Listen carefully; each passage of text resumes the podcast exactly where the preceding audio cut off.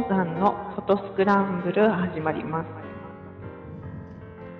この番組は記念写真からアート作品まで写真とカメラのことを何でも語っていこうという番組です。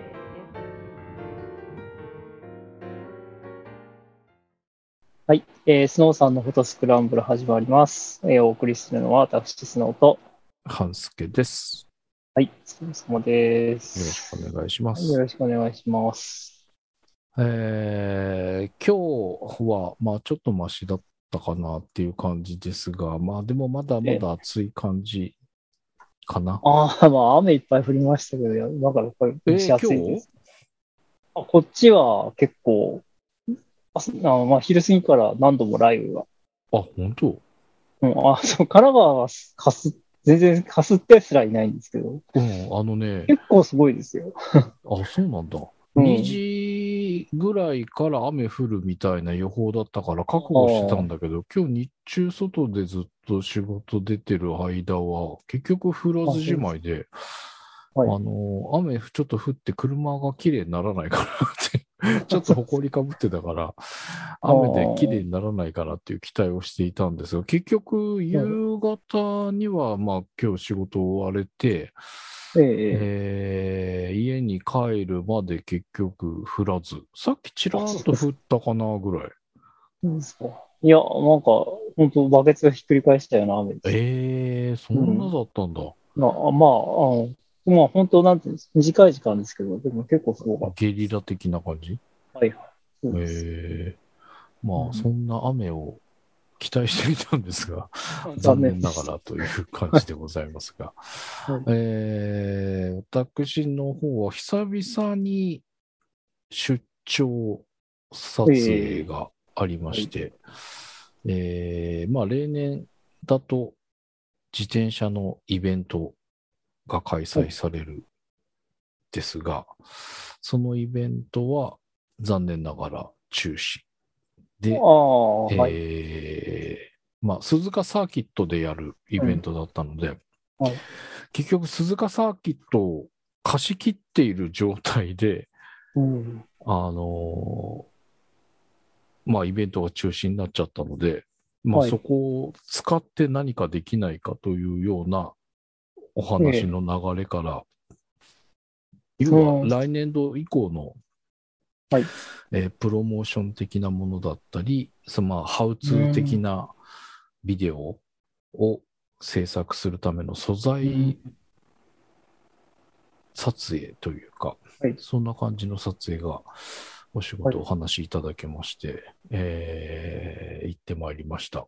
まあ、はい。こんな時期なので、えっ、と、何日前だったっけかな？撮影、まあ、会場入りするうん前の3日以内だから4日以内の、はい。まあ、ちょっとある程度の幅、日数の幅はあったんですけど、以内に PCR 検査をして陰性の状態はい。で現場に入ってくださいということだったので、え3回目の PCR 検査を受けまして、はい。まあこれはこの番組を含めいろんな番組で話しまくったんですが、まあは2い回検査をして陰性で、で、はい。最後にちょっとかすっちゃったっていうところで、若干心配ではあったんですけど、まはあ、い。その3回目の PCR 検査する時点ではもう2週間以上経ってたので、まあ大丈夫かなっていう状況ではあったんですけど、まあ、い。期間が取れただけだったので、はっきりと陰性っていうのを、まあ、これで、まあ、グッドタイミングというか、たまたま機会がマッチして、まあ、はい。3回目 PCR 検査をして、はい。陰性の結果を受け取って、まあ、現地入りしたわけですが、はい。まあ、なんか、すごく久しぶりだったので、なんとなく、撮影の仕事って、去年の2月のブライダル以降、おお、そっか。初めてかもっていう感じ1。年半、あ1年半ぐらいです。うわ、やってなかったっていう感じですね。はい。あのーで、まあ言う言えば、その自転車関係のものに関して言うと、うん。去年、全滅。うん。一回もなかったんですよ。はい。で、今年も、うん。レースの中継は全滅が確定しました。はい。で、まあ、今回はそのプロモーションだったりとか、その、ハウツービデオ的なものだったりとかっていう撮影なので、レースの中継ではないので、ねあの、たん、す、べ、て全部録画するだけっていうとこえ。ろで、まあ、一応中継の時と同じように本部に送って、本部でその取っているデータを、うんうんまあ、クライアントの方に見ていただいて、OK だとか、えーリテイクだとかっていうのをはい確認してもらいながらっていうことだったので、ほぼほぼ中継と変わらない状況ではあったんですけど、うん。まあでも、なんていうのかな。あのーレースの中継だともう今目の前にあるものをいかにわかりやすくとか、いかに綺麗にとか、まあもうそれを取るしかないっていう状況じゃないですか。だけど今回のやつっていうのは、どう作るかっていうところから考えないといけないので、あ、そっか。うん、なんか、はあのーまあ、今回、自転車のチームのプロ選手の人たちに協力していただいて撮影したので、まあ、その選手の人たちをどこに行ってもらうかとか、どういうあれっていうか、あまあ、そのシチュエーションみたいなものとか、えーこういうことを伝えたいビデオが欲しいとかっていうのは、まあ、クライアントさんの方から上がってはきていたんですけど、あ。うん。じゃあそれをその目的に合う形で分かりやすく撮るにはどういうふうに撮るかっていうのはまあ考えないといけなかったので、うん。すまあ、あの事前にある程度の資料はいただいてはいたんで、はい。えーまあ少し考えてはいったものの、やっぱり現場で行くと、あちょっと距離感がイメージしてたのとちょっと違ったなとか、うんあのまあ、光の関係であの立ち位置が逆だったわとかっていういろいろ そのあれは出てきたりはするんですけど、まあなんか全然違う別物なお仕事な感じ。まあなんか中継の延長みたいな、まうんあ、あの、リアルタイムで動かない分楽なんじゃねって思ったんだけど、これはこれで全然違う大変さがあるわっていう感じだったので、はい。まあでもやっぱ現場はいいかなっていう、楽しかったっていうね、まあ2あ日間。お仕事ではあるんだけど、えーまあ非常に充実した時間を過ごせたので、はい。あやっぱ撮影いいわ。まあ前回だか、もうなんか全然シャッター切れないんですよみたいな話をしたと。思うんですが、はい。あのー、スノーさんが逆にその写真撮ることで気分転換というか、プラスに持っていくみたいなお話を聞いて、その収録の翌日かな、ちょっと無理やりでも撮ってみようかななんて思って、撮り始めたら結構楽しくなって、そこからは はい。ちょっと撮れるような感じにはなったんですけど。でもなんか撮れ、撮れないっていう感じではなくなったんだけど、まあバタバタしてて、ちょっとその、カメラを持ってくんだけど、その手に取って車を降りてみたいなのがなかなかまたちょっとできなくなっちゃったりはしているんですあが、あ。まあでも撮るのは、ああやっぱ楽しいなっていう風なところまでは今戻ってきているので、もうちょっとこう、余裕を作って撮る時間を楽しみたいなというぐらいのところまで復活してきております。はい。よかったです。はい。で、えー今週ですが、えー、スノーさんが写真展あ、まあ、教写真？写真教室の教室か、はい。写真教室のそ終了展になるんですか？や、別にそういうくくりはないんですけど、終了展っていうことではないんだ。ええ、あのー社会人向けのですから、ずっと、こう、もう25回目だ、だ、だそうなんですけれども、うんうんうん。僕は去年から始めたので、うん。ええ、あのーもう長い人は、もうな、まあ25年前からやってる人がいるかどうかわかんないですけれどうんうも、んもう長い人は10年以上やっそへーの同じ教室にずっと続けうん。ている人がああ、そっかそっか。いるので、うん。あのーまあ、なんて言ったらいいんでしょう。はまあ、発表会ですね。うん発表会、いわゆるサークルの発表会みたいうんな、そういう感じと、なんですけれども、うん。あのちゃんとしたというか、なんていうか、あのー市のね、えーそういう展示スペースがあるところを借りてうん。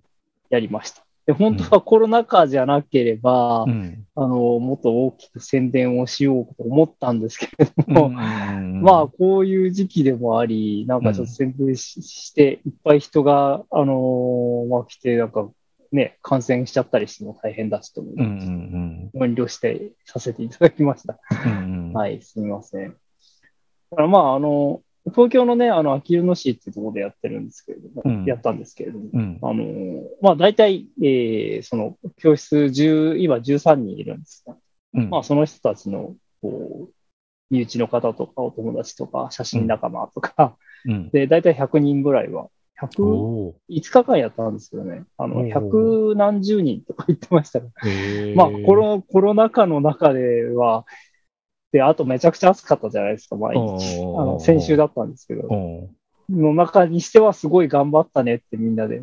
なあ、まあまあまあ。そうですね。あのー結構、ちょっと出かけるの怖いよねっていうような時期だったり、暑さも、まあ今日もちょっと暑いなんていう話をさっきしましたけど、先週ちょっと、もう一段ぐらい暑い感じでしたもんね。そうですね。あーそうなんです。まあそういう状況の中で、それぐらいの人数っていうのは、まあすごいなって感じがしますけど。うん。まあ、あの、いや、この暑い中や、やるの嫌だみたいな人もいたんですけあど いや、でも秋とかは、まあ秋とかはね、いい、まあ季節、その展示という季節ではすごいいいんだけど、うん。写真撮りに行く季節でもあるので、うんうんうん。えやっぱ夏じゃないですかって話をしてなるほど。うんあこの、この暑い時に外にみんなで写真撮りに行っても死にそうになるだけのような気がするし。まあそういう、そういうこともあって、この、まあもう毎年ね、夏にって決まってるみたいで、うん。あの、前任、前任の先生の時からずっとそうだったんですけうんうんど。うん。で、まあ去年はね、あの、実はやんなかったんですよ。あの、こう、前半がね、うんえっ、と、中止にな、講座自体が中止になっちゃって、はいはいはえ写真教室の講座自体が中止になっちゃったので、まあうん準備期間が取れないっていうので、うんまあ一回、あの、やめたんですけれども、うん。まあ今年はさすがに2回連続でやめるのはちょっとね、みたいな話をして、うんうん。なんか結構強行、オリンピックみたいに強行したって感じがしなくもないんですよ。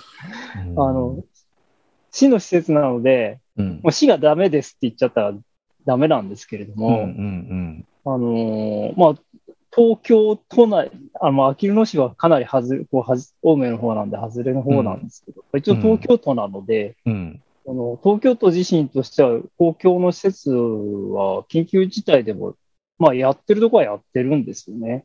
うんうんううんん、あの、都都立公園とかもそうですけれども、その人数制限とか、そう、あ、そうか、人数制限でね。人数制限とか予約制とかはい使はいはいはい。ってやってます。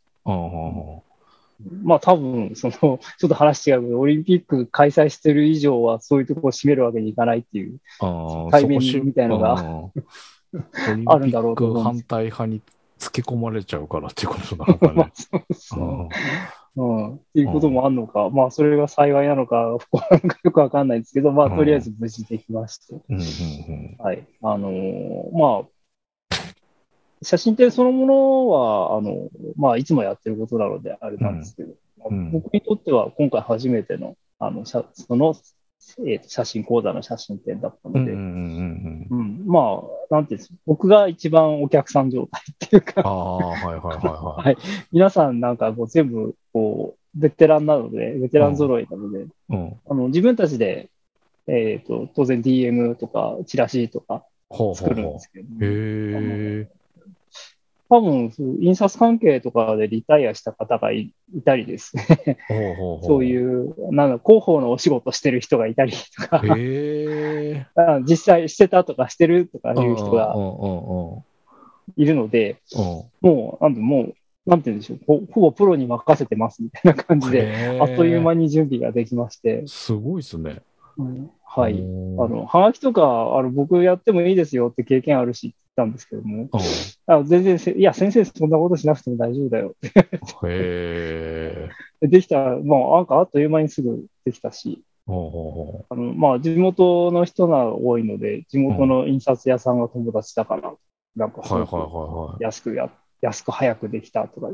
あの、DM とかもね、いただいて、で、あの、非常に、まあ、なんでしょう、そういう、い 教室の写真展にしては、っていうか、なんていうか、すごく立派なものができました。う。うーん。はい、うん感じです。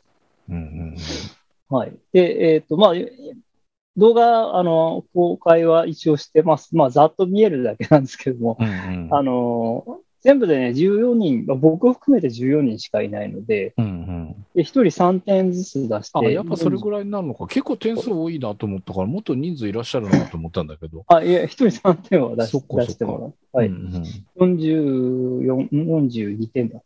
うん。うん。うん。で、まあ、あの、一つの展覧会としては40点ぐらいはちょうちょうどいいんじゃないかと思うんですね。あの、まあ、うん会場の大きさにもよりますけれども。んあんまり多くなるとさ、二段掛けとかになって、うん。はいはいはいはい。上下になあれ、結構辛いものがあるんですよね。ああそういうの多いんですけど、あの、うん写真、写真教室みたいなとことか、まあ、あの、写真教室、講座のうん。公募展みたいなとかになると、うん。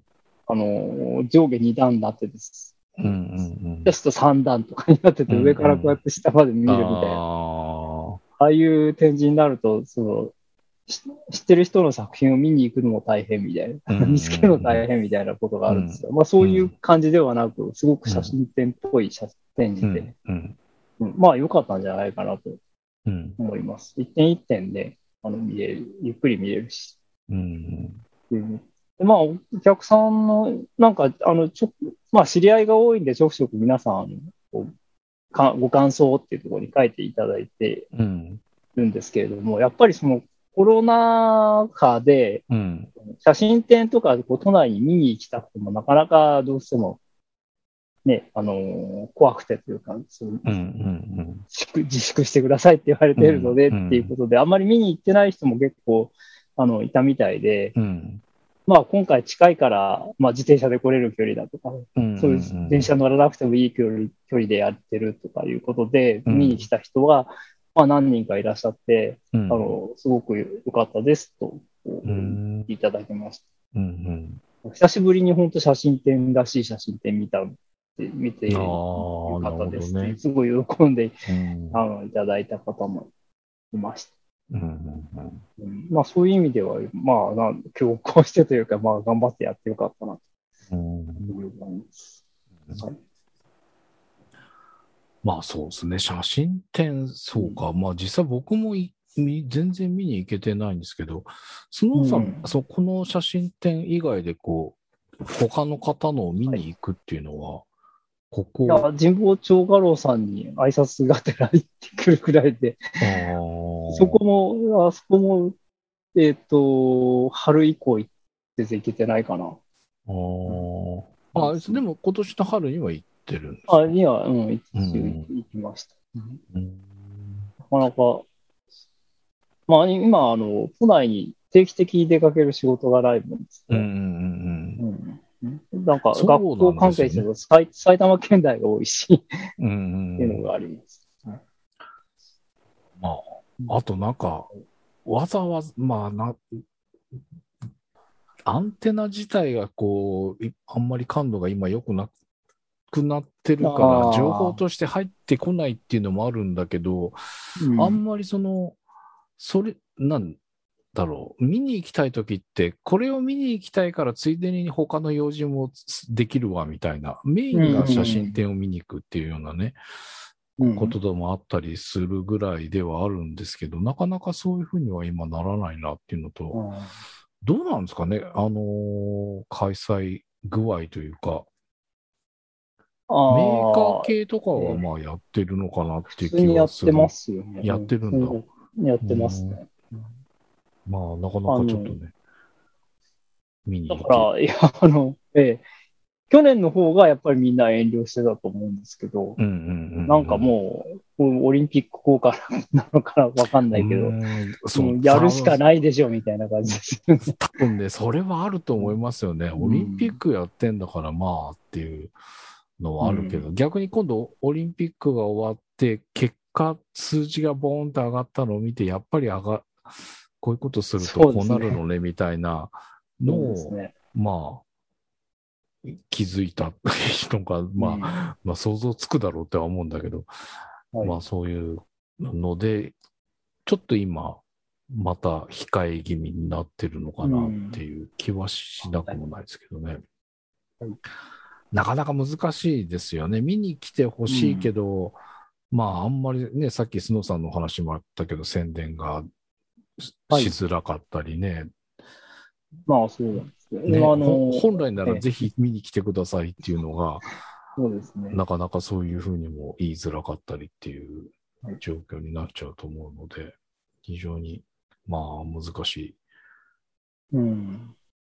とこあのそうですね。まあ一応、その個人的に宣伝っていう意味でツイッターにその講師作品、作ってる最中の写真とか上げたり、うんうんあ動画ちょっと上げたら、うん。あの、こうリアルに会ったことのあるリスナーさんが、じゃあ見に行きますって言って、ほうほうほあの、来た、来ていただきたんですけど、う。うん。ちょっと時間が終わってたそうで、あらららら。あ あの、会場の写真をアップロードしてくれてまあ、す。そうなんだ入り口。のああ。僕もたまにやるんですけどね、そういうあの、時間間違えたとか、あの日にち間違え、曜日間違えたとか、はいはいはい、はい。証拠写真ですって言って、あの、来ましたって入り口の写真をな送るっていうのがあるんですけど、あの、まだ、またぜひ次回来てくださいとうーん。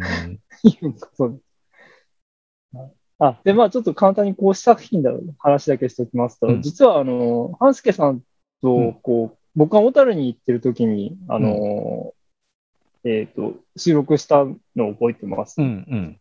まあ、あの時にね、あのこう、泊まってる宿が港に近かったので、うんうんうんあの運河まで取りにうん。うん何回、二日く、二日くらい行ったのかな。うんで、まあ、すすごい観光スポット写真なんですけれども、うん。うんあの、ダル運河の写真と、うんえー泊まってた宿の目の、宿があるとこ、船見坂って言って、そこもちょっとした、まあ、観光スポットなんですね。うんうん。あの、昼間に見ると上の方からこう、港が、坂がずっと下がっていって、港があって、港に船が止まってるかどうか見えるっていうところへえ。もう夜景なんですけれども。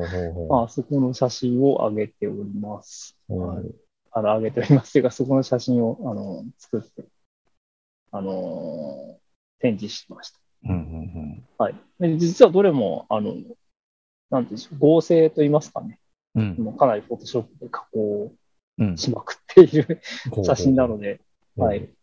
まあ、あの、詳しく言ってもしょうがないので、またなんかもし質問があればおお知らせくださいという感じです。はい。はいそうですよね。まあ、こうないんかう写、真。うん。だからどれも雰囲気があっていい感じがします。でこの廃墟みたいな1枚目がすごいいいなと思って。ああ、まあ、うんこれは僕も、これ実は僕も高校生ぐらいの時から何度も撮っていてえ、そう気にお気に入りの被写体です。そのまんまあるんですか？あ、これね、もう90年前の建物なんで、ええ。ええ。あのーずっとと、あの、北海製缶ってあの、缶詰の工場なんですけど、はいはいはいはいはい。なんですけど、まあ、とても有名な建物。ええ。で、なんかもう老朽化が激しくて、去年もう、あの、その維持できないから、うん。壊しますっていう話になったんですけど、はいはそのでっかい建物がこっからなくなると、いはい。うん。もう全然、なんていうの、運河の、小樽運河としての観光資源が失われてしまうので、ほうほうほあの、今、その、市とかが、あの、保存をする方向でいろいろやってるみたいです。う。へえあの、1枚目と2枚目は、あの、表と裏なんですけれども、2枚目が、真ん中のやつが表側です。表側っていうか、運河側。はいはいはいはい。裏側が、まあ、港側というか、ほう海に面してる方。えなんーで、すけどね。なるほどね。いや、まあ、この裏側、裏側っていうか表側、この2枚目の方も雰囲気があっていいですね。うん。はいええこれいいな。いいや、もうみんな、あの、ここは観光スポットなんで誰もが写みん真撮な知ってる場所るところなんだ。知ってる場所です。絶対、あの、こう、観光はガイドにも出てくるし。いや、なんか、1枚目だけを見たときに、これなんか、あの、集合住宅の廃墟なのかなとか思ったんだけど、あでも窓がちっちゃいなと思って、なんか住宅じゃないのか、そう、ん？倉庫か、みたいな。うん。はい。まあ、その工場だったっていうことなので。そう。まあ、うちのそばにもその青函工場がああ、あるんあったんだけど、最す近、どれぐらいだろう。何年か前に潰れちゃったんですよ。ああ。潰れたというか、更地になっちゃったってはいいうはね。いはい。う。うんんだからそれも、まあ、こんなに趣があるっていうほどではなかったんですけど、なんとなく、こう、昔から目にしてた建物がなくなったっていう、ちょっと寂しさを感じたりしたんですが、うん。あれですかね、横浜の赤レンガみたいに、こう、ああ、まあそんな感綺麗にじ。修復して、はい。なんかその耐震加工みたいなのとか、崩れないようにとか、なんか加工して、中入れるようにしたりとかっていうふうにするのが面白いんですけどね。そうですね。うんまあ、かまあ、なんかその寄付というか、それを集めて、えー活動をしているみたいです。そのなるほどね。保存しようと。う。ん。うん、まあ、保存できればいいねとは思いつつ、うん。あの、写真撮ってみました。なくなっちゃったらもう撮れないからね。そうですね、そうですね。はい。いやーなんかこういう雰囲気の、またちょっとこれも時間帯とかでもいろいろまた違うし、季節でね、それこそ雪降ってたりとかするとまた違ったりとかするだろうし、一回、小樽運河は行ったことあるんですけど、ちゃんと見てなかったな。そう。はい。まあ、今こ、これが一番でも目立つっていうかね、あの、大きさではここが一番大きい、そのう、ん。ものなんで、まあ、倉庫とかいろいろあるんですけど、うんあのそう石造りの、あの、明治時代の石造りの倉庫うんうんもありますが、やっぱりここをメインじゃないかと思うので、残ってほしいです。はい。まあ、ちょっとそんな。はい。まあ、そんな写真を、うん。はい、出しました。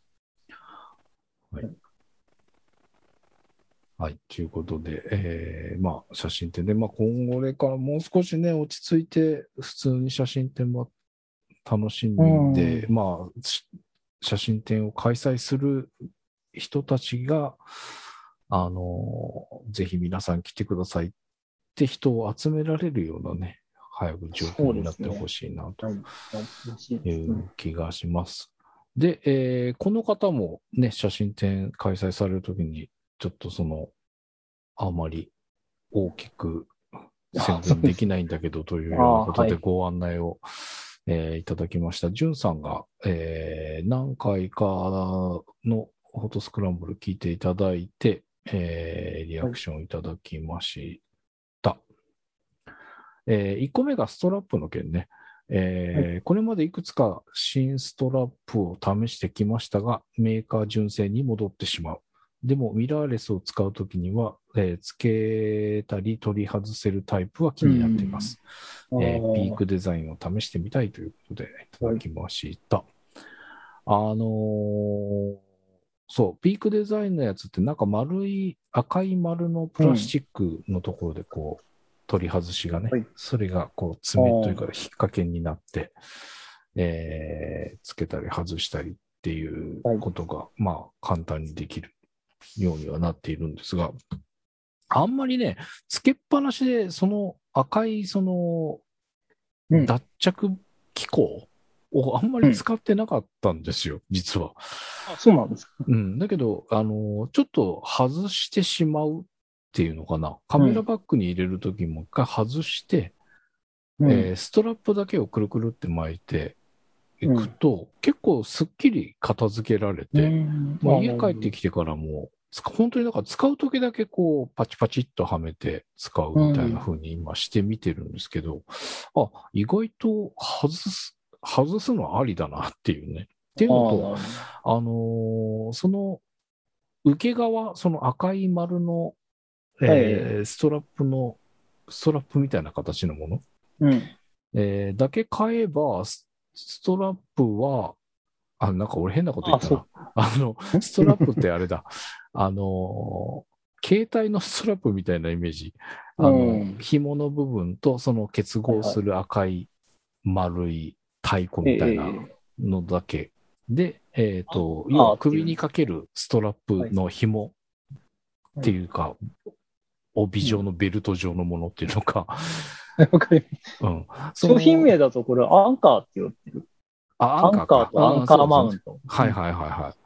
要はカメラ側につけるやつね。はいはい。えーそのアンカーマウントだけいくつかあれば、複数のカメラにそのアンカーマウントだけつけておいて、ストラップは1本でいいよっていうね。ああ、まあ同時には使うもちろん使えなくなっちゃいますけど、うんうんあ、の、例えば持ち出したりとかして使い分けるんだったりとか、そういう場合には、うんあの、ストラップ1本でとか。あとは、その、普通は首にかけるストラップ使ってて、えー状況によっては、あの、ハンドストラップに変えるとか、うんそういったのも使い方もできるっていう意味では、まあまあ、あのーちょっとこの取り外し、そんなにするかなって思ってて、実際、最初のうちはしてなかったんですけど、うん。今それをこう脱着して使ってみると意外と、あ、外すのありだっていう感じがしているので、うんまあ、非常に便利な感じかなっていうのと、まあ、か書かれているよりミラーレス、なんか軽いボディのやつとかにもね、そのさっき言ったハンドルストラップで使うみたいな使い方もできたりするかもしれないので、まあ、ネックストラップ、ハンドストラップ変えるとかっていうような使い方もできるかもしれませんという感じでございます。でも、純正に戻っちゃうっていうのもわかるんですよね。あのー僕も、このピークデザインの前かな、なんかね、うん。中途半端に何個か買ったんですよ。ただ、はい。あの、スノーさんは、こう、中の芯がこうずれて、首に引っかかって変にな感じになっちゃうっていうお話がありましたけど、はい。は僕、幅が厚すぎたのやつがあったんですけど、こああ、そうですか。う、その時にこう、うまく首にかけて、なんかべ、なんかよっこいしょって、こう、め、なんて言ったらいいんだろう。べったんってこう、向きが変わるときに刺さるみたいになって、なんかね、なんかうまい、あれがつかめなくて、で、それを気にして使って慣れるのを待ってると、なんかやっぱ撮影の時にタイミング外しちゃいそうじゃないですか。まあ、そうですね。で、そういうのも嫌だなっていうので、やっぱ、うんまあ無難に、やっぱり純正にしとこうって撮影の前の日に戻してしまって、そこから新しいのを試さないまま、純正をつけっぱなしになるみたいなね、はい。そんなので、こう、ね、このリアクションいただいたときに、あの、戻ってしまうっていうのはなんかよくわかるなっていう気がはい。いたしました。うんで、えーっと、前回の分かな、えー、フォトスクランブル聞き終わりました。長い時間大変でしたね。えー先行しているアメリカでさえ条件をクリアできて、えー来年の春までコロナは落ち着かないとの予測があります。えー私も感染リスクをなるべく減らす努力を続けていきますということはいでいただきました。ありがとうございます。はいそう、なんか、まあ、いろんな方から、一月ぐらいっていう、なんか大変でしたねっていうリアクションいただきまして、ジュンさんからもいただきました。ありがとうございます。ありがとうございます。いや、ほんとね、ようやくかな。でも、まあ、なんだろう、ん1ヶ月経ったから大丈夫っていうことではない。まあ先ほどもね言いましたけど、3回目、まあ、陰性出たから、一旦ちょっとこう、こでクリアになったみたいな感じはあるんですけど、とはいえ、周りがこんな状況だとね、やっぱはい。何も安心はできないっていうか、うん。油断はできないので、行動としては何にも変わりは、まあ、その緩い確認も今、し家の中はしてないので、その点は随分楽にはなりましたけど、まあでも大きく気持ち的に随分楽になったかな。とりあえず、あのーとりあえず映らないように気をつけようとか、その、ふはい。それこそ不要不急と、あれを、まあ今はしなくてもいいかとかっていうのは、まあ、だいぶ増えちゃってるので、だいぶこう、しなくなったことも増えてはいるんですけど、まあ、ちょっと今はね、ようやくちょっと落ちてきたのかなっっていう感じではあるんだけど、まだオフピークというか、ピーク超えたわけじゃないみたいな、ピークアウトか、ピークアウトをしてるじゃないっていう、なんか、ちらっと記事を見たんだけどね。まあ、検査そのものがもう追いついてないのか、その、なんか日本の検査って独特でターゲットを絞って、この人は確実でしょうみたいな人しかね、まあ、ハンスケさんも経験者だからわかるけど、あんまりこう広くがあって網かけてみたいな、うんしないみたいなんでね。うんもうもうと先えっ、と、28日から27日だから東京のうん公式な検査のうん構成率って20、ん？何十パーセント ?40% か。うん。検査した人人の半分ぐらいは陽性だったっていう、あそうな信じのられない、信じられない検査検査数も1万ぐらいしかやってなくて、あ、それでの数字な4000人ぐらのか。じゃあ全然あれなんだね。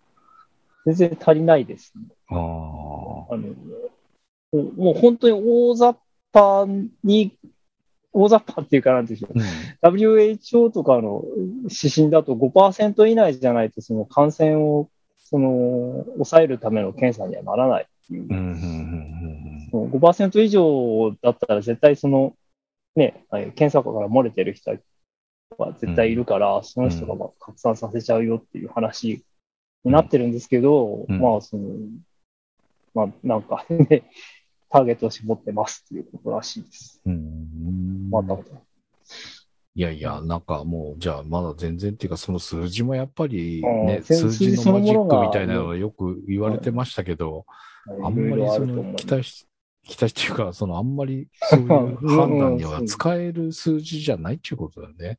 そうですね、と思います。うんまあ全然、えー、ピークアウトしてないということなので、まあまだまだ気をつけていかないといけないかなという感じではございます。えー、ということで、まあ、リアクション2ついただきましたので、はい、ご紹介させていただきました。ジュンさんありがとうございました。はい。で、えー最後もう一つね、えっ、と、冒頭にお話ししました、ちょっと鈴鹿の方まで撮影に、2泊、まあ前日入り、金曜日日中仕事して終わり次第向かって、まあ夕方出発して向こうに11時半とか、まあ寝るだけみたいな感じではあったんですけど、はい。えーそれを含めて、まあ金土泊まったの2泊3日はい。で、まあ行ってきたわけですが、えー久々にその、持ってくものとか、整理、パッキンはいグしてみたところ、やっぱり間が空いてるっていうのもあるんですけど、僕やっぱ荷物下手で、そうなんです。あのー心配性というか、多分その、あちゃんと、こう、ものの出社選択ができないのかなっていう、とにかく大荷物なんですよ。あ、はい。で、まあ今回も、まあ、あの、お多くなった感じだったんだけど、まあ自分の車で行けたっていうのもあったので、っていうかうん今回その感染をね、避けるために、えー各自1台でみたいな移動っていうことで、まあ、その方が良かったです。うん、。自家用車か、まあ、持ってない人はレンタカー借りて、一人一台な感じで移動してくださいっていうことで、はい。だったのもあって、えーまあ自分の車で行くし、みたいなのもあったんで、うん。あんまりこう、切り詰めずに行けたんですが、はい。まあ、切り詰めずに行くと、まあ現場で大変なわけですよね。いろんなのが 使わないものまでいっぱいあったりすると、ややっぱ効率が悪いわけで、はい、やっぱりそれは、ある程度その、必要なものがなくなっちゃうと、それはもう、本末転倒なんだけど、うん。やっぱりある程度にし不要なものを削るっていう作業は必要なのかなっていうところで、えーまあ、何回かに分けて、このうん荷造り指南的なものを、荷造りチェックというか、荷造り指南というか、はい。えーやってみたいなと思うんですが、まあ、はい。今回は1回目なので、初級編ということで、はい。1日日帰りでの撮影。まあ、1日で終わる。まあ、はいそれも1日も、まあ、そう長時間ではなく、うんまあ、普通の1日ぐらいはい。の撮影だった場合にどうするか。うんで、えーまあ、僕の場合でちゃんとイメージができるものっていうのの代表が、まあ、たびたびお話はしておりますが、はい。えーブライダルの撮影、スナップ撮影。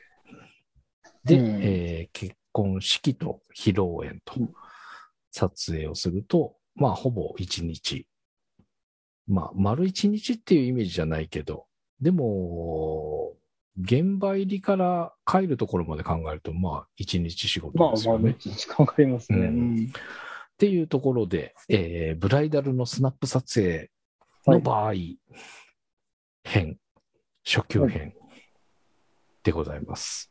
はいで、まあどうやって話をしていくかというと、まあどんな感じの状況で、どんなものを僕が持っていくかを、まあ、うん。ざっと説明して、スノーさんと比較してもらうと。スノーさん的に ダメ出しなのか、まあ、はい。同じだよとか、えーうんまあ、気になったところをご指摘いただいて、私のはい。パッキング能力を少しはいスキルアップしていきたいなということで始めていきたいんですが、えー、1日日帰りのブライダルスナップ撮影の場合、しかも、えー僕の場合はブライダル撮影でも自分の車で行ってます。はい。えーまあその分早く出なくちゃいけなかったりっていうのはあるんですが、うんまあ基本このコロナがどうこう言う前から電車バスが苦手。なので、はい早く出発してでも自分の車で行きたい。うんそんな派です。っていうのが、まあ、さっきも言いましたけど、心配でいろいろに持ってきたいので、電車バスだとうん持ってけなくなるっていう。まあ、そうですね。多分そこから直さないといけないのかもしれないかなっていう原因かもしれないんですけど、まあうん、車でと。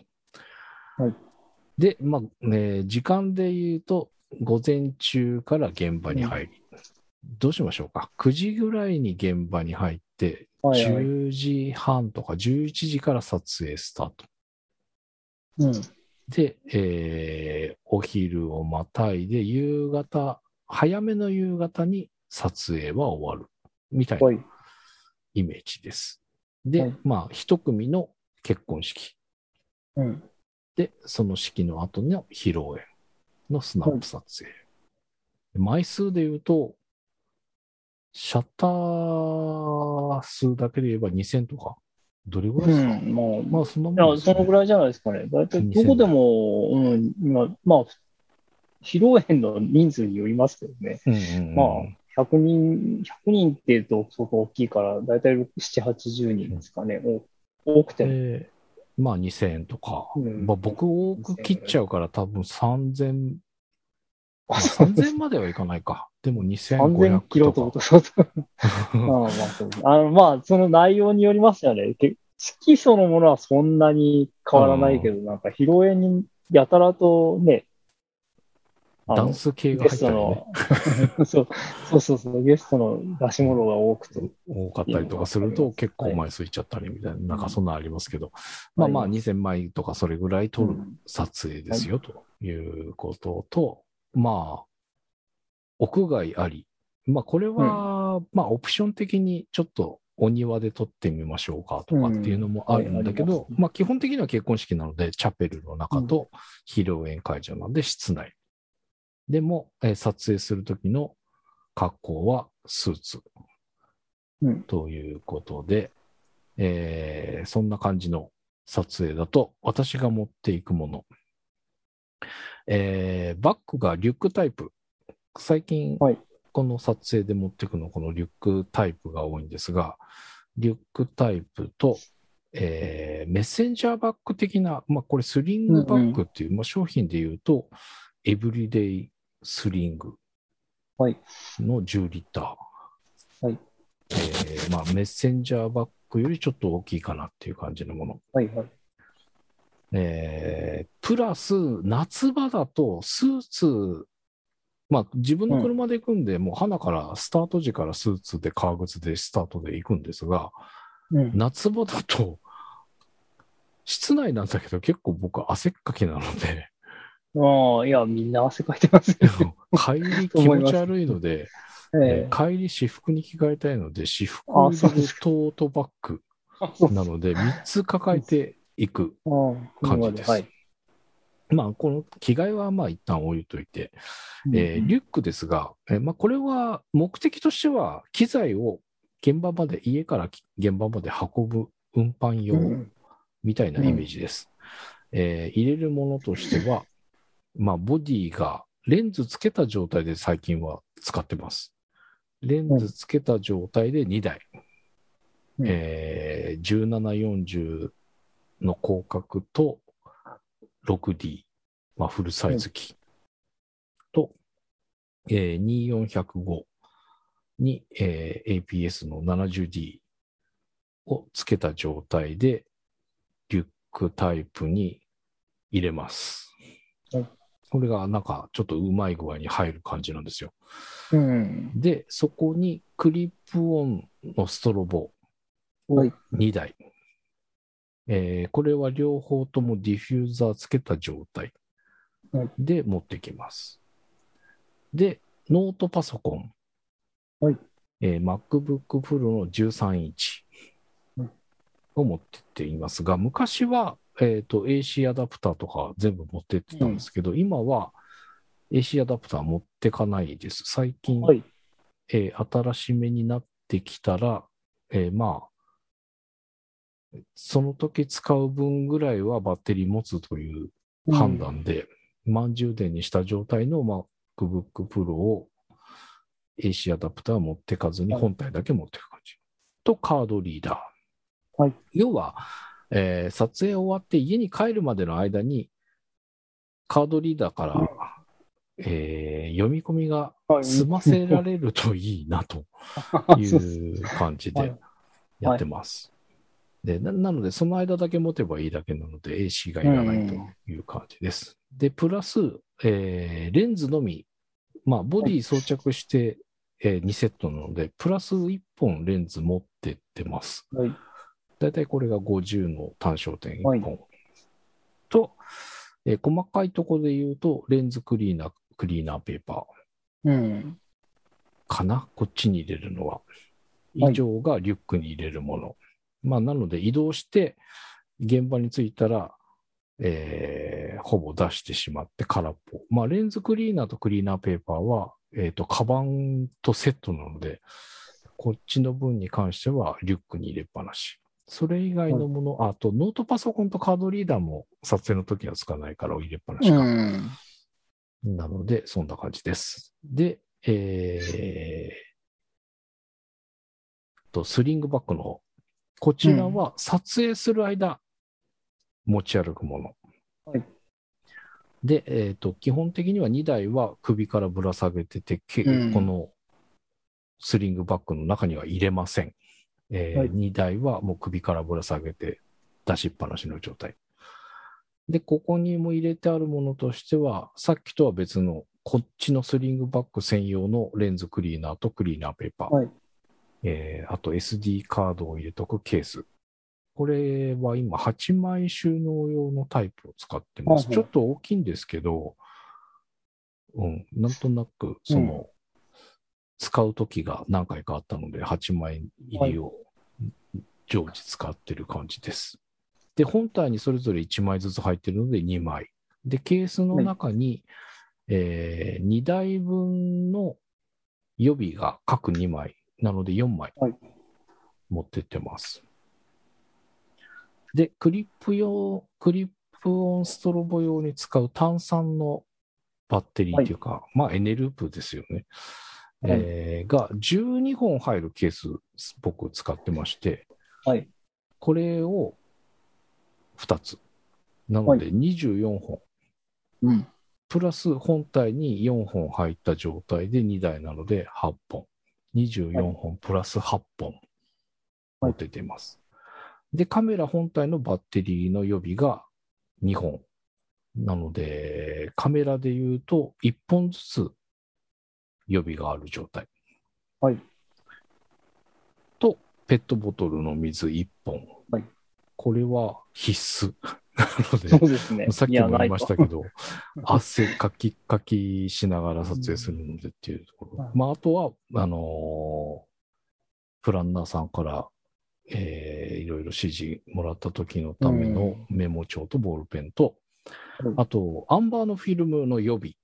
これ、あ、予備、えー。クリップオンに、まあ、貼ってうんあるんですけど、は一い。回ね、剥がれて落ちちゃって、ああ、なくなっちゃった。紛失しちゃったことが一回あっ そてなので、それ以降、このあ、それはいいいいかもしれ予備は1枚。まあ、こんなかさばらないからね。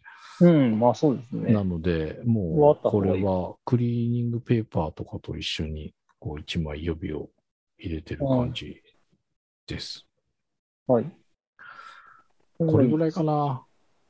まはい、あこれはね、そんなに、そんなにはないかな。あの、心配じゃないというか、これは結構いろいろ試行錯誤してたどり着いてる感があるので、そんなに無駄もないし、っていう。ところかなって、逆、あと、でも分かんないのは、もしかしたら他の人は、僕がこういう、これだけだけど、いや、これ使ってないのみたいなのがあったりするのかなっていうのが、ちょっと気にはなっているはい。感じです。うん。そうですか。いや、まあ、ほ、ほとんど僕と一緒なので、あ、同じぐらいですか？あの、僕は電車だから、あの、ノートパソコンは持っていかないですけどう、んうんうんうん。うん。えっ、と、若干違うのは SD カードの、その、もう8枚収納タイプに8枚目いっぱい入れて持っていってるんああ、やっぱそうか。うんで。すかね。僕はこれは、えっと、4枚ですかね。4枚のやつに3枚入れて。ああ、違う、8枚いっぱい持ってってるわけじゃないんだ。え、4あそう枚タイプに3枚入れてるってこと？ああ、そういうことです。ああ、ほうまあいす。いや、なんかい、すごいいっぱい持っていくんだなと思ったんですけど。あのね、これは最近だと買えない感じなんですけど、うん前は、はいあ、場面ごとに。まめに、うん、そう、はい。まめに変えてたんですよね。16ギガかなんかのメディアを、ああ。はい。1回の撮影でカメラ1台分で考えると、3枚とか4枚使ってあー1日っていう感じにしてたので、それではい。8枚だったのかな。あそうです。っていう感じで使ってたんですけど、今は、えっとね、1枚で64かなんか入れっぱなしで、32とかのやつを予備で持ってたりはするんですけど、うん。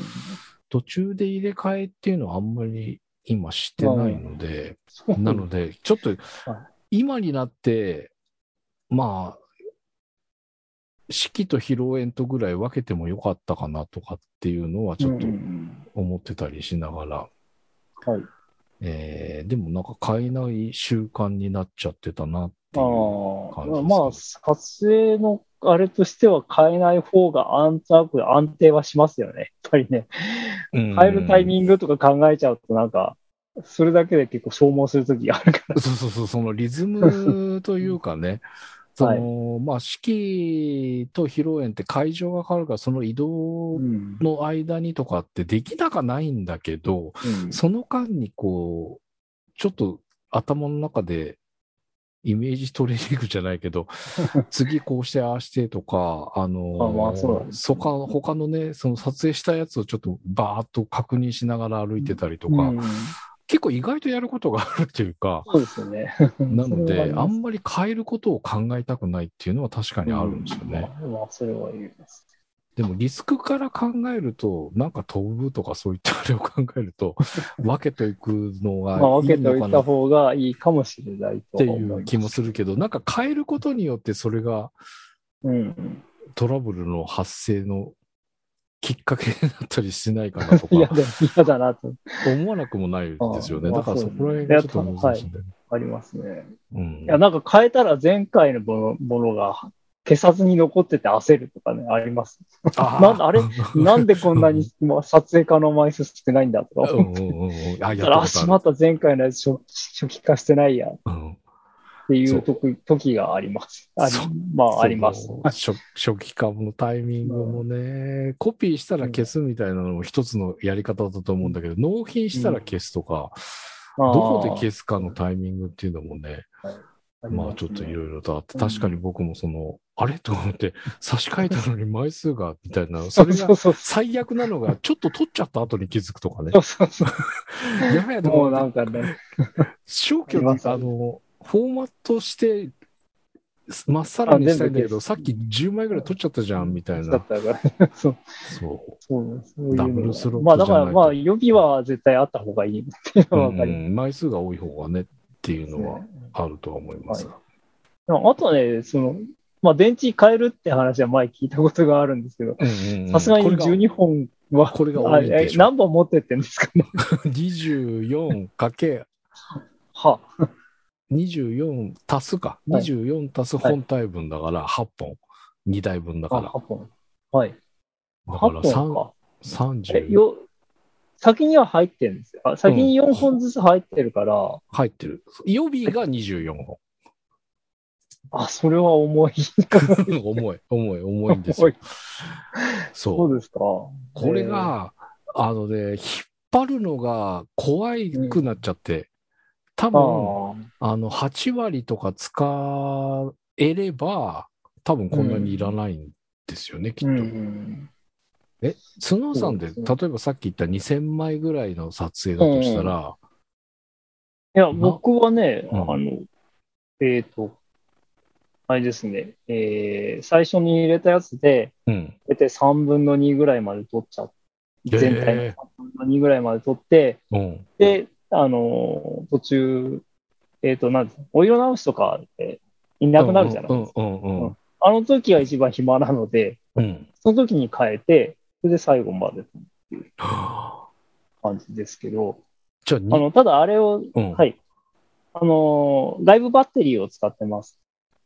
ああ、うんそれは2台とも使ってるんですか？あ、いや、1台だけです。ああ、600RT の方だけ。はい。っっていてますけど。うのは、えっと、知らない方のために言うと、クリップオンストロボって、えっと、単3 4本で使う、単はい3 4本の機種が多い。まあ、僕らが使うのはそうですよね。え単ー3 4本を本体に入れて使うんですけど、はい。えー、スノーさんがおっしゃっているのは、えっと、その外部バッテリーといって、その4本に、えープラス、えっと、外に炭酸を8本入れて、そこからうんケーブルで本体につなぐ。なので、えっと、実際に使うときには、その外部に入れたバッテリーケース8本の電池と本体に入ってる4本だから12本分で使うっていうそうです。ね。まあ、12本分っていうか、僕の場合は、うんえっ、と、古いやつを使っていて、うん。あの、6本の入るやつなんですけど、こあ、これです。8本じゃないんだ。これ、あ、透明になっちゃ透明になっちゃって見えう。透ない。明になっちゃう。は い全然見えない。あれ同じ形は一緒だし、大きさも同じぐらいだな。いや、だいぶ大きさは、あの、なん、なんていうかな。えーこれの、現行のやつの、まあ、8、うん8割ぐらいですね。へえ。日本、ここ2本分、えっ、と、ここ2本分違うんで、これ6本入るやつなんです。ここ2本分違うから、このぐらい、へえ。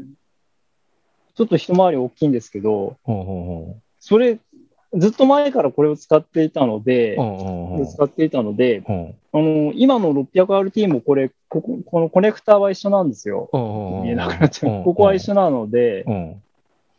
あの使えるんです、一応。へえ。これを使ってます。で、あの、最近こう、蓋が壊れちゃって、はこはの、あの、うん蓋が壊れちゃって、このテープ貼ってますけはど、はで、えっ、と、ヤフオクで、あの、これは古い方ですけど、ヤフオクでなんか探してたら1000円で同じのがあったりして、へえ。うん、あの、ものによるんですけどね、たまに4000円ぐらいとか、もっとな高い値段でついてるやつもあるんですよ。僕が見つけたのは1000円だったんで、それを買いました。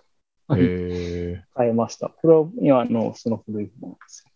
え。これを使っています。いや、なんか逆にでも6本とかの方が良かったりするかもしれないね。あでも絶対いい、あの、大きいやつ大きすぎて、大きいもんね。大きすぎてね、ちょっとね、持ちにくい、持ちにくいっていうか、その持ち運びにくいなっていうのは絶対うん、ありますね。僕もそれで使わなくなっちゃったんだけど、であも、そうねそれがあると、まあ、交換しなくてよくなってきたりするから、いいって言えばいいですよね。まあうんそうですね。まあ全全然交換しなくてもいいかってわけではないんですけど、やっぱりその、うん本体の方でズームとか、うんあの、いろんなことをやっているので、まあうん本体の方も当然減っていくんですけど、うんうんうんうん。まあ量的にはその4本だけでやってるよりは、だいぶそうですよいねい。ですよね。量的にその、うんバッテリーの元々の量的に。うんそう、だから僕の場合は、その、結婚式が始まる前の、はい。まあ、前撮りというか、あ前撮りというか、なんか、イメージスナップ、イメージスナップみたいなのをね、はい。あのーまあ、式場の、あの、印象的な場所を何箇所かでこう、撮って、はい。で、そこから、結婚式のリハーサルがあって、はい。で、結婚式の本番っていう形の流れなんですけど、えっ、と、リハーサルまでが最初のセットなんですよ。はい。本番前に、えー、変える。氷落ちるの嫌だから。なるべく新しい状態にしたいので、うんそこで一回変えるじゃないですか。はい。で、えっ、と、その流れで、えっ、と、まあ、披露宴が始まる前のセレモニーとして、まあ、フラワーシャワーだったりとか、そのお庭でやるものがありの、はい披露宴が始まりのっていうところまでは2回目、その1回目書いた 2, 2セット目が使います。はいはい。で、さっきスノーさんが言ってた、そのお色直しの時は、え結局、あのーまあ、新郎さんが残ってる状態はあるんですけど、新郎さんも一緒に出ちゃうと、えー主役の2人がいない状態なので、カメラマンは外で待機するんですよね。ーはいはい。なので、えっ、と、まあ、撮るものもないので、そこがやっぱ一番買いやすいっていうので、そこで買えるので、最低3セット使うんですよ。すごい。で、まあ、下手すると、うん。新婦のお手紙前とか、そういう時にもう一回変えるとか、あの、メインだけね。えだからメインは多いと4セット買えるっていう感じ、使う感じだったりするので、まあこういう本数になっちゃったっていう感じなんですけどね。